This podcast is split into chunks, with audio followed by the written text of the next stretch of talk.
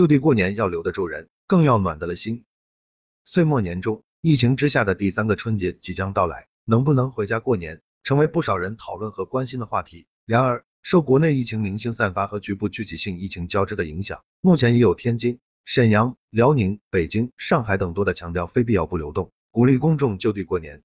回家过年是每一个外出游子的朴素心愿，但就今年的现实情况来看，我国仍面临外防输入、内防反弹的压力，一些地方也有新增本土确诊病例。加之二零二二年春运的到来，全国铁路预计发送旅客二点八亿人次，人员流动呈现广泛复杂的特点，因此。多地今年再度倡导就地过年，是出于对当前形势的审慎考量和综合研判。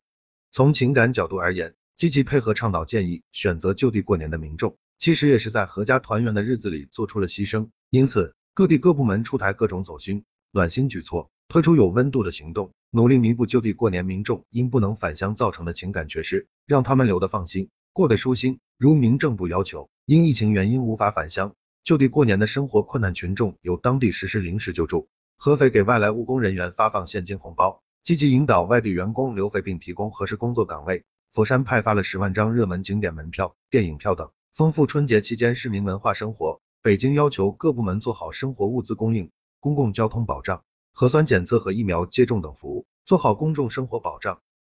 倡导就地过年，如何既确保严防严控，持续巩固疫情防控成果？又让市民在异地过年中感受到浓浓的年味和人情味，对各地出了一道双考题，考验着一座城市的社会治理能力和服务水平。期待更多城市在因地制宜的基础上，发挥自身创造力，以致广大而尽精微的绣花功夫，制定详细方案，多措并举，让无法回家的人就地过个安心年。还应看到的是，大多数人回家过年的朴素愿望，已被疫情打乱了两次。那些为配合抗疫工作而选择就地过年的人员。也想像寻常一般踏上归途，抵达故乡，过上祥和团圆年。鉴于此，不少地方号召企业合理调整放假和复工时间，引导务工人员错峰返乡返岗。零两秒春节假期结束之后，相关职能部门也要督促企业以调休、年假等形式，切实保障在外务工人员权益，将错峰落到实处。从政策层面做好就地过年错峰返乡探亲的衔接，用良知善治彰显抗疫温度，就地过年的倡议就能真正暖人心。